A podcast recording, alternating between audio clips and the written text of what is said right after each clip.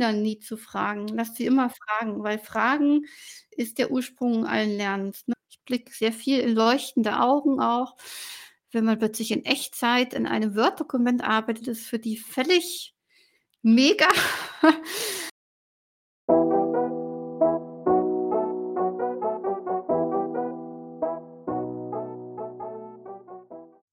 Herzlich willkommen, liebe Zuhörerinnen und Zuhörer bei Kosmos Funk, dem Podcast-Kanal rund um das Thema Lernen.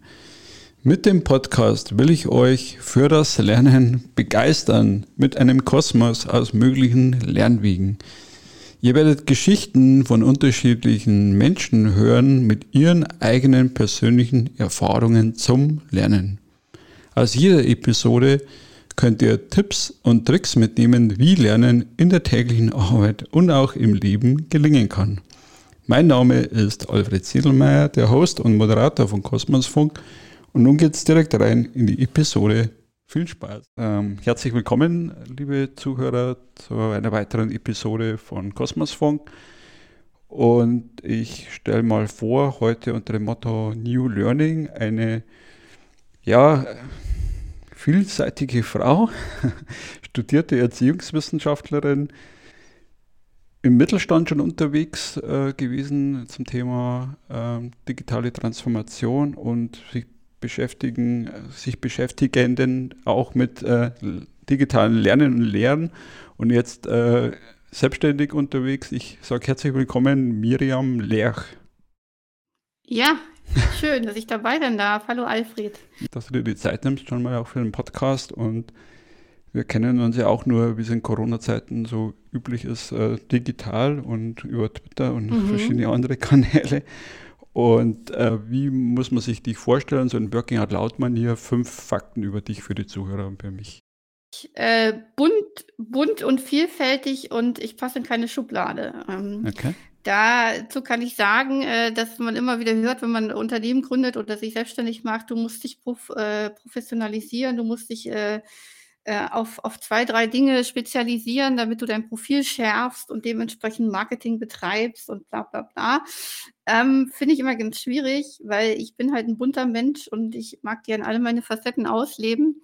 Und äh, deswegen habe ich mich irgendwie dann entschieden, drei Themenschwerpunkte meiner Selbstständigkeit ähm, auf mein Profil zu packen und die auch beide, äh, die drei auch gleichzeitig zu bespielen. Die, das eine mal mehr, mal weniger. Mhm. Aber ähm, genau deswegen bunt und vielfältig ist äh, Punkt eins. Genau. Okay. Punkt äh, zwei ist, äh, ich bin schon äh, viermal umgezogen und quer durch Deutschland gereist und hab, äh, kenne sowohl die Norddeutschen mit ihrer charmanten Zurückhaltung wie auch die herzlichen Bayern. Ähm, ich habe äh, fast vier Jahre in Regensburg gewohnt, jetzt bin ich in Ulm zu Hause. Und ähm, ja, das hat mir sehr viel Blicke auf unterschiedliche Kulturkreise, Stadtkreise, Landkreise eröffnet, auch wenn es jetzt nicht vielleicht die Welt ist und auch nicht Europa. Ähm, da lernt man viel bei, auch wenn man immer wieder ähm, die Zelte quasi abbrechen und neu aufbauen und sich sein ganzes Netzwerk irgendwie auch wieder mhm. aufbauen muss. Genau, das ist Punkt zwei. Ähm, Punkt 3 ähm, zu mir ist vielleicht das Thema vielfältig. Äh, Quatsch, ähm, Familie, jetzt habe ich mich versprochen. Und ähm, das ist etwas, was mir sehr wichtig ist. Ich habe äh, drei Kinder und ähm, war auch äh, in Elternzeit natürlich, als sie klein waren, habe da sehr viel als Mensch mich entwickelt. Ähm, und an meinen äh, ähm, Fähigkeiten als, als Mutter gebaut, sage ich mal. Ich finde das eine sehr schöne Sache, dass wir als Frauen da tatsächlich die Chance haben, durch sowas wie Elternzeit uns irgendwie Phasen im Leben zu erlauben, wo wir auch mal über uns äh, nachdenken und wo wir eigentlich hinwollen und äh, tatsächlich Zeit haben, so ein bisschen mal eine andere Perspektive einzunehmen und so weiter. Das ist Männern nicht immer vergönnt, äh, außer sie nehmen sich Elternzeit und werden werden Papa. Ähm, in der Hinsicht habe ich da viel gelernt und dieses Thema Familie ist also eins, das mich immer begleitet und äh, immer bei mir ist und äh, jetzt in Corona-Zeiten auch tatsächlich immer im Hintergrund in, in meinem Homeoffice. Äh, und ich genieße das tatsächlich aber gerade sehr, dass ich diese beiden Welten ähm, zu Hause vereinbaren und miteinander leben kann und gar nicht so sehr trennen muss, wie das vielleicht der Fall war, als ich noch irgendwo hinfahren musste zur Arbeit. Genau. Das Thema 3, was ich vielleicht äh, auf den Tisch bringen kann, ist das Thema Remote Work. Äh, ich habe schon während meiner Anstellung als wissenschaftliche, nee, studentische Hilfskraft 2007 ähm, mit meinem eigenen Gerät im Homeoffice, nannte man das, glaube ich, damals auch gar nicht, äh, remote gearbeitet im IT-Support äh, der Uni und kenne das quasi von Anfang an und äh, fand das immer irgendwie ganz witzig, äh, so zwischenzeitlich in meinen beruflichen Stationen äh, das Thema auf den Tisch zu bringen, äh, weil das für viele völlig fremd und ungewöhnlich war. Und ähm, ich arbeite jetzt auch seit Mitte 2018 äh, mehr oder weniger zu 75 Prozent im Homeoffice, jetzt seit Corona zu 100 Prozent. Und ähm, für mich ist das ganz normal und ganz gewohnt, auch in der Cloud zu arbeiten. Und ähm, in der Hinsicht äh, finde ich das immer wieder spannend, in Gespräche zu kommen für Menschen, mit Menschen, für die das ganz neu und ungewöhnlich ja, und äh, ich weiß gar nicht, ich habe, glaube ich, habe ich jetzt schon. Ähm, eine hast du noch. eine habe ich noch. Ja, genau. Ähm, ich habe noch, äh, ich hatte mir noch, ich habe noch im Kopf so dieses Thema ähm, einer Hybridstelle oder einer Schnittstelle zwischen Mensch und Technik. Das ist der Platz, wo ich eigentlich immer gewirkt habe und wo ich mich sehr, sehr wohl fühle. Ich habe zwei Eltern, die Ingenieure sind und die äh, ganz traurig waren, dass keins ihrer Kinder diesen Berufsweg weiter beschritten hat, aber die haben uns da Gott sei Dank die Wahl gelassen und uns da nicht irgendwie in eine Richtung gedrängt. Ähm, aber ich habe mich tatsächlich schon während des Studiums immer sehr wohl gefühlt und auch festgestellt, dass ich unter den vielen Pädagogen und auch Lehr Lehr zukünftigen Lehrern äh, eine der wenigen bin, die auch Ahnung von Technik oder von IT hat. Und deswegen habe ich relativ früh diesen Weg ähm, des digitalen Lernens eingeschlagen oder mich eben mit äh, Pädagogik im Kontext von IT und Lernen, äh, ähm, digitalem Lernen beschäftigt und habe da eben lange auch im Support gearbeitet und vermittelt zwischen den Entwicklern und den, den Anwendern am Ende, die das System benutzen. Und ähm, das ist eine Rolle, in der ich mich sehr, sehr wohl fühle und ähm, die ich, glaube ich, auch gut kann. Ja, ich glaube, das zieht sich auch, wenn man sich deine Homepage anschaut, ein bisschen durch deinen roten Faden im Leben durch, dass du so eine Übersetzerin bist zwischen zwei Welten oder auch zwischen ja, jetzt wo du auch äh, erzählst von Wirtschaft und dann Schule, was wir auch im, im Vorfeld mhm. äh, schon besprochen haben, und auch IT und ähm, ja, Soft Skills oder, oder Lernen, äh, dass man das miteinander verbindet. Ich glaube, da braucht man auch, oder glaube ich, bin überzeugt davon, dass wir da auch mehr brauchen zukünftig oder aktuell schon auch. Ähm, auch bei Working Out Loud heißt es ja, so ein mentales Onboarding für die digitale Transformation, hat es der, der Fabian äh, mal so äh, sehr schön formuliert. Und mhm. ähm, jetzt wäre für mich die Frage für, für die Zuhörer draußen auch, du hast ja praktisch im Mittelstand gearbeitet, auch als Agile Coach und dort sehr viel schon kennengelernt wie ist für dich jetzt so die, die Transformation oder auch der Transfer von dem einen Feld in das andere? Wie sieht das für dich aus? Oder vielleicht auch hast du schon praktische Beispiele, wie du das anwenden kannst. Das finde ich auch ganz spannend. Mm, ja, ich habe tatsächlich gar nicht in der Wirtschaft gestartet. Ich bin nach dem Studium erstmal an der Uni geblieben und habe mich da, ähm, man nennt das Hochschuldidaktik, also mit der Verbesserung der Lehre an der Hochschule beschäftigt und habe da im Lehrstuhl für Wirtschaftsinformatik ganz tolle Projekte, man könnte sagen, als Lehrassistenz begleitet ähm, zum Thema, wie können wir alternative Vorlesungen gestalten, interessante Seminare machen, neue Prüfungsformate entwickeln. Ähm, das heißt, dieses Thema Lernen oder, oder jetzt nicht Schule, sondern eben ja, Studium, das hat mich da also damals schon begleitet bis 2013, dann sind wir umgezogen und ähm, genau, und dann fing ein neuer Lebensabschnitt in einem neuen Wohnort an. Und dann bin ich in die Wirtschaft gewechselt, auch aus dem Grund, ähm, ja, da äh, jeder, der in der Uni schon mal gearbeitet hat oder sich mit öffentlichem Dienst auskennt, äh, befristete Verträge und so weiter, das ist jetzt kein Modell, wo man langfristig ähm, Juhu schreit, ja, so. Und deswegen bin ich in die Wirtschaft gegangen und dort habe ich mich dann mit beruflicher Weiterbildung beschäftigt. Also das HR-Coach-Thema, das kam erst viel, viel später. Ähm, aber, ähm, die Schnittstelle ist eigentlich klein oder der Sprung ist klein, ja. Also, wenn ich mich mit mit wie kann ich Studien Studium irgendwie, ähm, mit neuen Methoden gestalten? Wie kann ich, ähm, Weiterbildung mit digitalen Lernmethoden begleiten? Das ist also sehr, sehr ähnlich und da habe ich dann, ja, Weiterbildungskonzepte geschrieben mit Blended Learning Formaten. Also, wie kann ich zum Beispiel anstall Stelle von, ähm, 3, 4, äh, Tage Präsenztraining das Ganze in ein Blended Learning Format bringen, wo ich mit, ähm, Phasen des Online-Lernens, des selbstständigen Lernens arbeite in 'ner vorbereiteten Umgebung, aber auch eben Präsenzphasen habe, wo ich mich austausche und ins Gespräch komme. Und, äh, das sowohl für Ingenieure, aber eben auch für, ja, technische Berufe, andere Berufe. Und das habe ich viele Jahre gemacht. Dann habe ich noch mal den Job und den Wohnort gewechselt und, ähm, habe da, ähm, ähm, tatsächlich eben auch, äh, mich mit Weiterbildungsprogrammen zur digitalen Transformation befasst und habe natürlich auch in meiner letzten Elternzeit irgendwie die Phase gehabt, wo ich so auf dieses Thema kam, das ist ja für mich so der nächste Schritt. Also Lernen, neu denken, ähm, hat ja viel auch mit digitaler Transformation zu tun und mit diesem ganzen Change. Und irgendwie kam ich dann dahin, diese Augenhöhe-Filmreihe zu entdecken und zu Okay. gucken. Und, äh, da begab ich mich auf den Wandel, ähm, und habe dann irgendwann festgestellt, jetzt willst du das irgendwie vertiefen und tatsächlich auch noch mal dieses Thema agil, ähm, oder agile Arbeitsweisen vertiefen und da 'ne Ausbildung machen. Und dann habe ich die Ausbildung zum Agile Coach gemacht. Hm, das Spannende ist aber, dass ich schon damals an der Uni in 'nem Projekt gearbeitet habe, was genau im Scrum organisiert war. Also, wir haben 'n Studierendenportal entwickelt, ähm, mit, ähm, Scrum-Methoden. Das war also, Sie überlegen 2009 bis 2012. Also, jetzt da war's, glaube ich, in der Wirtschaft noch gar nicht so etabliert damals. Und, äh, da war ich schon habe ich das alles schon kennengelernt. Also, wir haben genau diesen Scrum-Prozess angepasst für uns und haben da dieses, ähm, Studierendenportal entwickelt.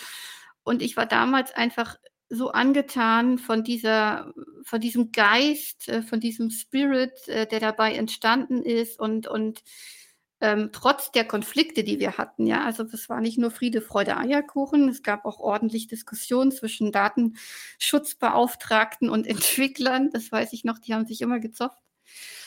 Aber, ähm, diese Art der Arbeit an einem gemeinsamen Projekt, das hat mich irgendwie sehr berührt und hat mich irgendwie viele Jahre in meinem späteren Berufsleben auch begleitet, weil ich da ganz viel wertvolle Dinge irgendwie mitgenommen habe.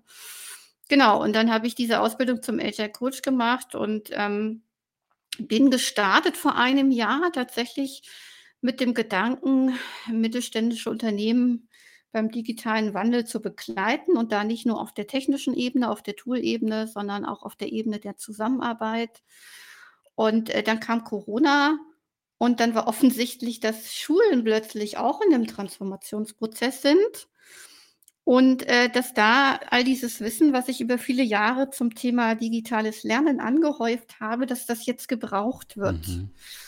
Und dann habe ich da, ähm, angefangen zu wirken und, ähm, ja, in ehrenamtlichen Projekten ganz viel am Anfang das reinzugeben, aber natürlich auch wieder mit Bezug zu meinem Vergangenheit oder zu diesen letzten Jahren in der Wirtschaft, wo ich mich in einem Projekt beschäftigt hatte mit den Kompetenzen des Mitarbeiters der Zukunft.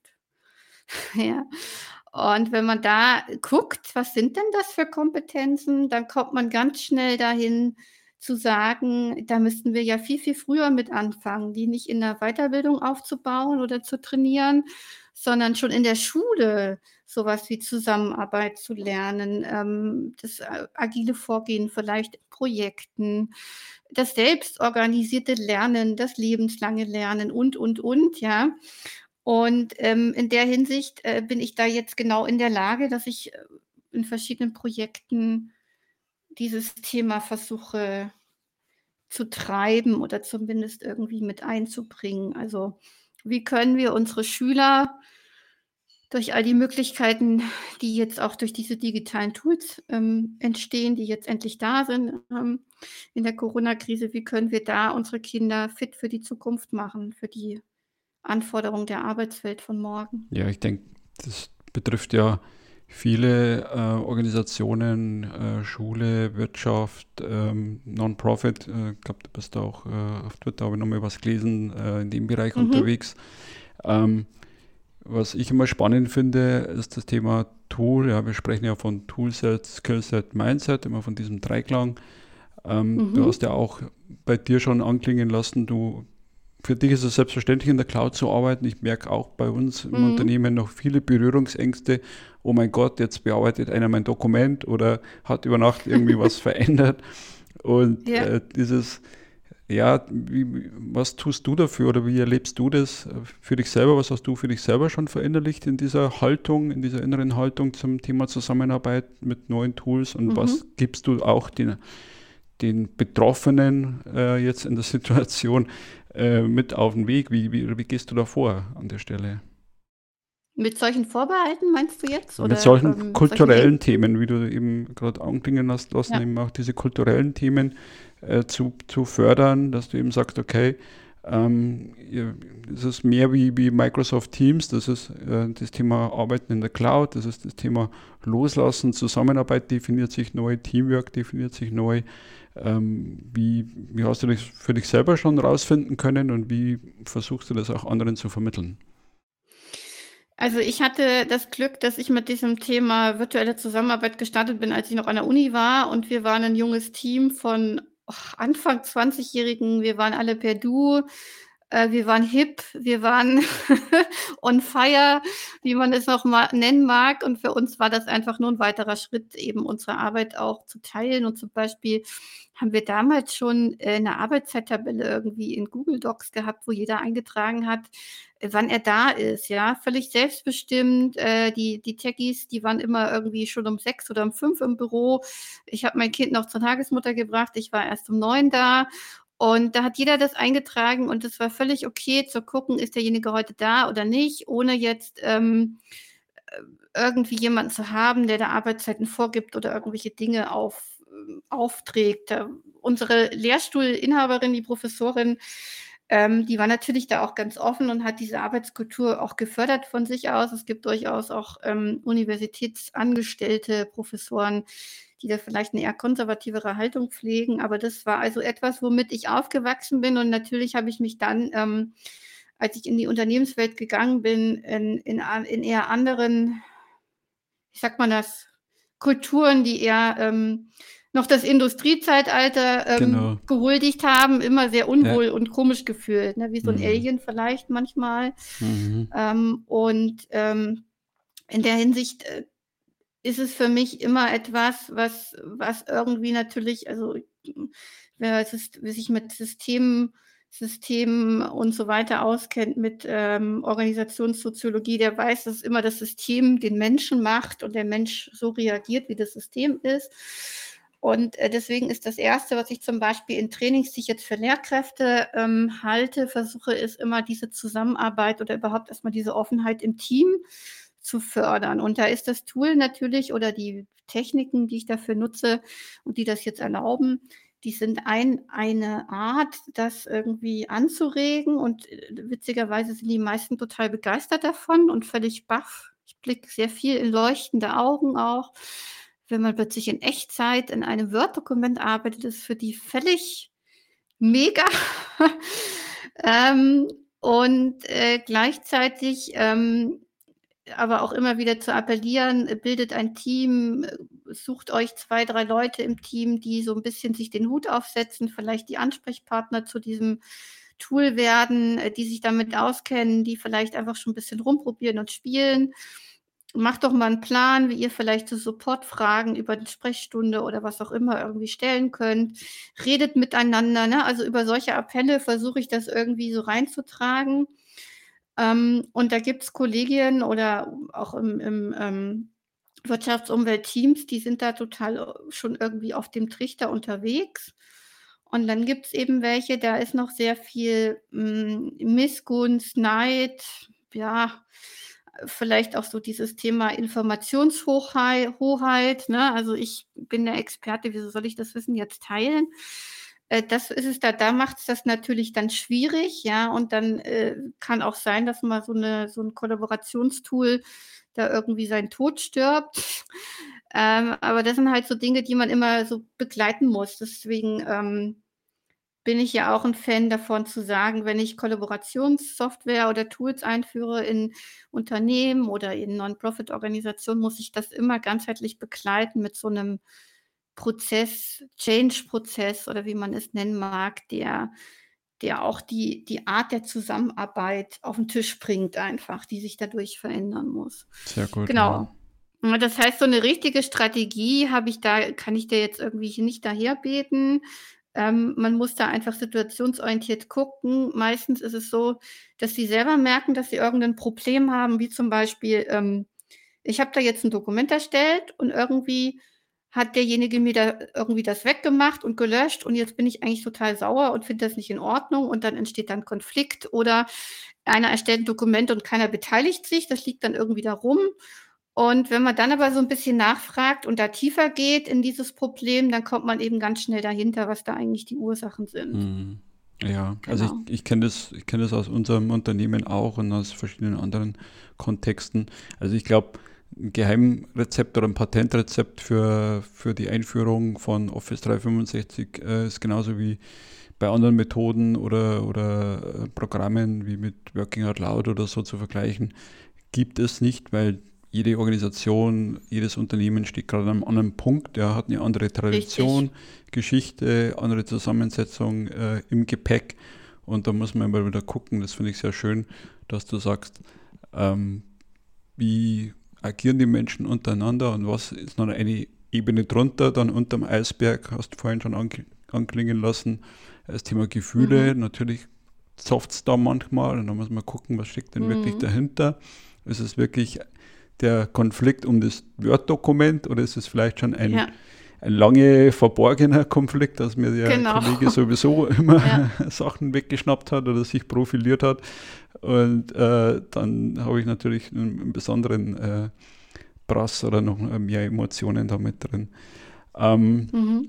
Das, das, Thema, wenn wir gerade bei Kommunikation, äh, Emotion und Kommunikation sind, äh, wie erlebst du das für dich selber? Hast du da noch mal so Kommunikationstools wie GFK, gewaltfreie Kommunikation oder sprichst du solche Themen an, wie man miteinander umgeht dann in der Zusammenarbeit? Ja, also das ist äh, vielleicht auch was, was ich in meinem Studium von Anfang an mitbekommen habe. Dadurch, dass ich Erziehungswissenschaften studiert habe und ähm, der, der Schulz von Thun ist da immer so ein ganz bekanntes Beispiel mit seinen Miteinander-Reden-Büchern äh, den ich total empfehlen kann. Da, ich habe da die Vorlesung im ersten Semester, da denke ich heute noch dran, an die okay. Quadratur der Nachricht, die vier Seiten mhm. der Nachricht zum mhm. Beispiel. Also total hilfreiche Tools, die kann man tatsächlich gut verwenden, wenn man mal so einen schwelenden Konflikt hat, um das den Leuten irgendwie näher zu bringen. Ähm, ansonsten gibt es genau die gewaltfreie Kommunikation noch und verschiedene andere Tools zur Konfliktlösung. Äh, ich verwende auch gerne die Lencioni-Pyramide zur Zusammenarbeit, wo man ganz unten die Kultur nämlich hat, die da ganz unten drunter steht. Aber das sind alles so Tools, die, die man einfach dann rauskramt in der jeweiligen Situation, um diesen Konflikt oder die Situation einfach mal anders zu beleuchten. Witzigerweise ähm, arbeite ich gerade viel mit Schulen zusammen und da sind die natürlich alle durch, auch durch ihr Studium schon relativ fit da drin. Ähm, da äh, da ist es äh, gar nicht so dieses Thema der Sprache oder so. Die haben natürlich auch gelernt, eine kindgerechte oder wie sagt man, ähm, eine fragende Haltung einzunehmen als Lehrkraft und da irgendwie äh, eine, eine, eine, wie sagt man das, eine menschenfreundliche, kindgerechte Sprache zu pflegen. Ähm, da ist es dann manchmal tatsächlich gerade mehr äh, das Phänomen, dass die aber nie die Zusammenarbeit gelernt haben in so einem Schulkollegium und dann äh, jetzt aber konfrontiert sind mit diesen neuen Tools oder auch in Zeiten, in Krisen von Corona, einfach als komplettes Lehrerteam irgendwie mal zusammenzuarbeiten, sich gemeinsam Konzepte zu überlegen für die anstehende Öffnung oder wie wir jetzt Online-Unterricht gestalten. Und äh, das ist für die neu und da ähm, unterstütze ich dann tatsächlich gerne mit Tools oder mit Techniken, die diese Zusammenarbeit fördern, ja, die erstmal da einen Raum schaffen, für Zusammenarbeit, weil bisher war der Lehrerberuf ein sehr einsamer, ja. Das war, also ich war für mich und ähm, ich habe meinen Unterricht vorbereitet, da hat mir gar keiner reingeguckt. ne? Aber jetzt sind die Tools alle da und wieso soll jetzt irgendwie 164 Mal, äh, der Deutschunterricht, äh, zum Thema, was weiß ich, Verben, Nomen, Adjektive, ähm, in in hunderten Teilen von Deutschland vorbereitet werden. Warum macht das nicht einer mal, teilt, äh, seine Unterrichtsmaterialien auf irgend 'ner Plattform, die anderen nehmen sich das, was sie brauchen und fertig ist die Geschichte, ja? Wieso muss das Rad jeden Tag auf äh, in unserem Land, äh, Bundesland Ja. übergreifend gleich neu erfunden werden? Und da sind schon viele Schulen auf dem Weg, viele Lehrer auf dem Weg. Es gibt bei YouTube ja ganz tolle Erklärvideos, auch von dem Sebastian Schmidt und so weiter. Aber das, äh, es es es müsste noch viel größer und viel mehr werden und, ähm, da müssten einfach auch die Mauern in den Köpfen, glaube ich, verschwinden, ja? Weil jetzt haben wir die Corona-Krise, jetzt haben wir das Netz, jetzt sind wir deutschlandweit vernetzt, ja? Und jetzt wäre es ja sogar möglich, dass ein Hamburger Schüler an der Physikstunde der virtuellen von 'nem bayerischen Lehrer teilnimmt, von 'ner bayerischen, äh, Schule. Ist doch total mega, ja? Jetzt jetzt ist das alles möglich. Äh, jetzt müssten einfach die Konzepte noch her und die Ideen, ähm, dass solche Dinge einfach grenzenübergreifend gedacht werden und Lernen damit sich öffnet, ne? Nicht mehr im Klassenraum beschränkt ist, sondern sich öffnen Mhm. kann für alle. Ja, also, ich glaube, da sprichst du auch äh, geht mir auch das Herz auf, weil ich glaube, das sind so, äh, Verbindungen auch zur Corporate Learning Community. Die PB Skamperle von Schaeffler hat mal 'n kurzes Video ähm, Interview gehalten zum Thema liberalisiertes Lernen, ja. Also, diesen individuellen Zugang auch wieder zu ermöglichen und eben, wie du sagst, eben wenn ich, äh, in Hamburg da eben 'n besseren Lehrer entdecke im Netz aus aus Bayern, warum soll ich nicht bei dem quasi in den in den Unterricht gehen? Also, das wäre auch, äh, zum Thema, äh, neue Ideen oder neue Zusammenarbeit, neu denken. Was mir jetzt halt noch mal aufgefallen ist, bei deiner Schilderung von den von den Lehrern, ähm, die Unterschiede in der Wirtschaft, praktisch die die Lehrer sind gut in der in der Sprache und Kommunikation und, ähm, haben noch 'n Defizit in in den Tools, ja, und und in der Wirtschaft merkt man grad immer das andere Beispiel, äh, tool-lastig, ja. Wir führen ein, führen Ja, ein, führen ein und merken total, dann total, ja, ja, und merken richtig. dann auf einmal: „Ach du, wir haben die Kommunikation vergessen oder die die Haltung, die Genau, dahinter steckt“, ja. richtig. Ja. Und, ähm, das Das das stimmt, ja. das finde ich auch 'ne 'ne spannende, ähm, Brücke an der Stelle, ja. Ja, cool. Ähm, das ist dann wieder das die andere Welt. Äh, ich sage immer so, ähm, wir sind jetzt an 'ner Schwelle, ähm, in unserem Wirtschaftssystem oder überhaupt in in der Businesswelt, wo plötzlich, ähm, entdeckt wird, wie wertvoll wir Geisteswissenschaftler Mhm. einfach sind, Ja, ja? ja. Und endlich, endlich, äh, sind wir wertvoll und wichtig, weil wir genau also, weil genau das jetzt wichtig wird. Also, Sprache, Emotionen, ja? Ich glaube, eine der 6 wichtigsten, äh, Zukunftskompetenzen von Führungskräften ist tatsächlich emotionale Intelligenz. Äh, hätte das jemand vor 15 Jahren erzählt, da hätten sie den wahrscheinlich ausgelacht. Äh, aber wir merken einfach grade, dass wir diese Verbindung zwischen Kogn Kognitio äh, äh, Kogni mir fällt das Wort nicht ein, und Emotio Ratio und Emotio, Ja. genau so rum, Ja. äh, brauchen und dass wir nicht das eine vom anderen trennen und können und dass wir uns als Menschen ja auch, ähm, in ganzer in ganz in unserem ganzen Wesen zeigen dürfen, können, äh, müssen an der Arbeit. Und, ähm, während da eben vielleicht in in der Schul oder in der Non-Profit-Welt, ich ich rede jetzt mal speziell vom Bereich Schule, da schon viel da ist und es vielleicht eher an der Ratio fehlt und an den Konzepten und Strategien, um vielleicht mal so 'n Rollout von, ähm, Hardware in den Schulen zu machen. So erlebe ich das tatsächlich in Unternehmen eher andersrum, dass da sehr viel auf Strukturen und Prozesse gesetzt wird und auf Tools und, ähm, ne, wir machen jetzt mal agil, aber, äh, das andere da vielleicht manchmal vergessen oder vernachlässigt wird. Und, ähm, beides ist aber total wichtig und, ähm und beides muss man sich immer wieder, ähm, vor Augen halten. Das stimmt, ja. Ja. Jetzt, sind wir praktisch auf auf der Zielgeraden. Du hast ja auch schon 'n paar Sachen so visionär angesprochen. Was wären jetzt so deine zum Thema New Learning noch mal deine Giveaways, die du den Zuhörern draußen mitgeben möchtest? So, was, was sollte man sich beibehalten? Was wäre für dich so Zukunftskompetenzen, was du jetzt auch zum Schluss nochmal erwähnt hast? Äh, vielleicht mal so als Giveaway. Also, da müsste man erstmal überlegen, was ist New Learning, ja? Also, der Begriff ist ja auch Passwort geprägt, ähm, geistert umher.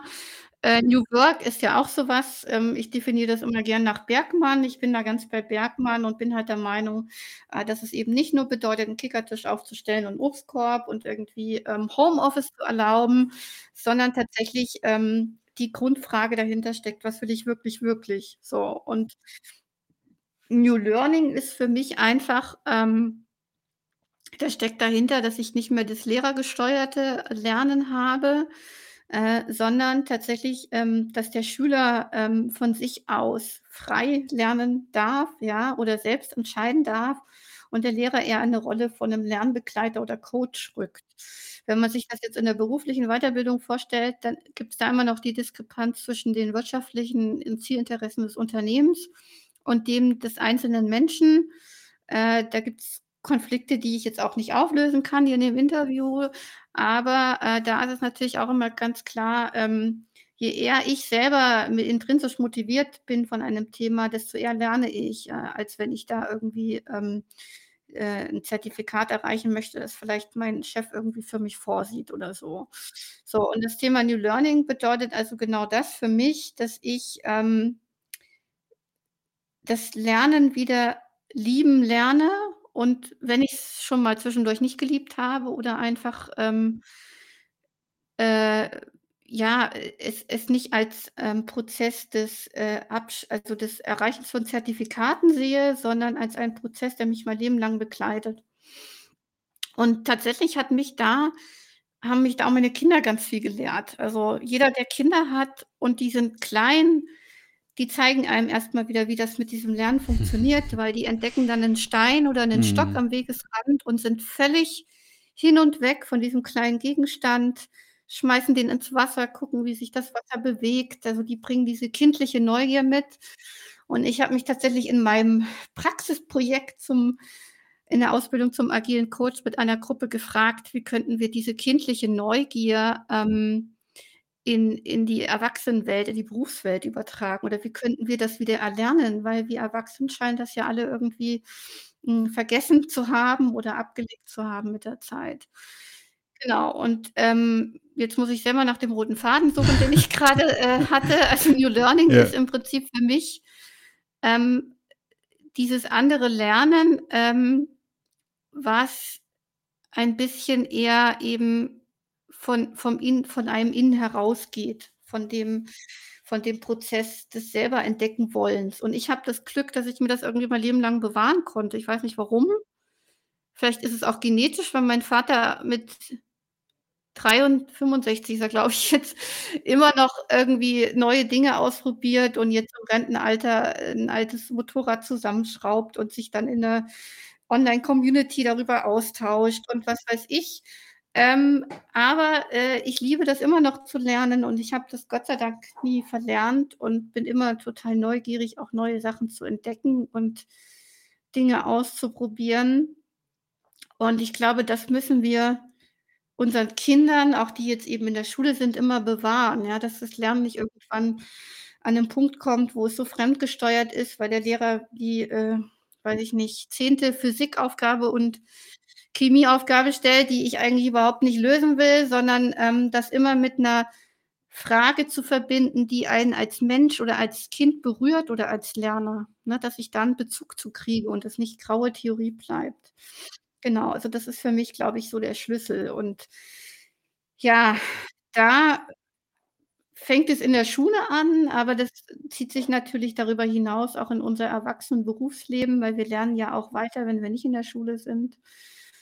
Und, ähm, da bin ich auf 'nem Weg, auf 'ner Reise, da gibt's ja auch noch keine Antworten, ähm, aber da eben, ähm, Konzepte und Ideen zu entwickeln, wie man das fördern und und leben kann, dieses neue Lernen. Ja, also, du hast für mich jetzt auch noch mal 'ne schöne Brücke gebaut zu 'ner Folge mit dem Emil Züttler aus Karlsruhe, der eben auch, äh, das zum einen von seinem Kindlernen nochmal so propagiert hat und, und mhm. vorgelebt hat, eben komplett ohne Kindergarten und äh, gemerkt hat, was das nochmal in ihn auslöst und diese sechs Jahre als absolutes Lernfeld und Bereicherung äh, ähm, wahrgenommen hat und was du jetzt gerade so auch, ähm, ich bei dir so rausgehört habe, dieses generationenübergreifende Lernen. Also wir lernen von den Kindern ja. und der. Vater oder, oder auch umgekehrt, wir haben so eine drei Generationen Brücke, ja, dein, dein, Vater, der noch lernt, also so dieses Reverse Mentoring oder Tandem äh, Lernen von, von Generationen fand ich jetzt nochmal sehr schönen Bogen zum, zum Ende hin. Sehr schön. Ja, und du hast, glaube ich, nach Tipps irgendwie gefragt. Ja. So zum New Learning. Also ich glaube, wir dürfen nie aufhören zu fragen. Mhm. Das ist Mhm. vielleicht was, was ich mitgeben kann. Sehr Also schön. hört nie auf zu fragen Ja. Und verbietet den Kindern nie zu fragen. Lasst sie immer fragen, weil Fragen ist der Ursprung allen Lernens. Ne? Und aus einer Frage heraus begibt sich äh, jemand auf eine Forschungsreise, auf eine Reise, um diese Frage zu beantworten. Und schon haben wir einen Lernprozess, der ganz New Learning-mäßig selbstgesteuert ist, der der Spaß macht, wo die Zeit vergeht, ja, wo man in 'nem Flow ist und wo man dann auf die Reise sich begibt. Und deswegen Fragen stellen Fragen stellen und Fragen zulassen, finde ich auch sehr schön. Auch die, die Eva äh, Hörtrich hat das auch in der Folge so schön ähm, geschildert, dass sie eben gesagt hat, ich habe den Kindern immer Fragen zugelassen. Jetzt habe ich sie auch, aber ich bin auch dankbar dafür und auch so sollte man es im Unternehmen auch sehen. Mir ist es lieber, auch in der Führungsverantwortung, wenn ich fragende Mitarbeiter habe, als wie Mitarbeiter, Richtig. die nur äh, Befehle ausführen und dies nicht hinterfragen. Und auch da merkt man gerade, welche Bereicherung das ist im Unternehmen, äh, diesen Schatz wieder zu haben, dieser, auch wenn es manchmal anstrengend ist, okay, ich muss es nochmal mhm. erklären, ich muss das Why erklären, warum müssen wir dorthin. Aber wenn ich die dann gepackt habe und denen zugehört habe, dann habe ich sie im Projekt mit dabei und nicht ja. eine schweigende, äh, schweigende Lämmer, die praktisch äh, Befehle ausführen. Ja, cool. Ähm, obwohl wir uns im Vorfeld äh, unterhalten haben, habe ich jetzt noch mal ein paar Parallelen entdeckt. Ähm, Regensburg habe ich auch gelebt. Ja. also von dem her. Oh, ist schön die Stadt. Ich vermisse sie schon ein bisschen, aber jetzt sind wir in Ulm und das ist Ja. ähnlich hübsch und äh, schönes Innenstädtchen. Also in der Hinsicht. Aber an Regensburg hängt tatsächlich noch ein, ein Genau. Viertelherz von mir. Bei, bei uns auch, obwohl wir auch schon 20 Jahre weg sind. Also mir hat es viel Spaß Ja. gemacht, äh, Miriam. Äh, ich hoffe, dass wir den Zuhörern auch was mitgeben können, auch wenn wir mal ein bisschen ähm, abgedriftet sind, wie auch immer. Äh, denke ich, äh, kann man in den Shownotes nochmal nachlesen, was wir mitgeben können. Ähm, ich fand es sehr wertvoll, was du aus deiner Schatzkiste, Erfahrungskiste ausgepackt hast und ich denke, man wird noch viel von dir hören. Ich sage erst einmal Dankeschön und bleib gesund. Ich danke dir auch. Danke für die Einladung. Hat mich sehr gefreut. Danke dir. Tschüss.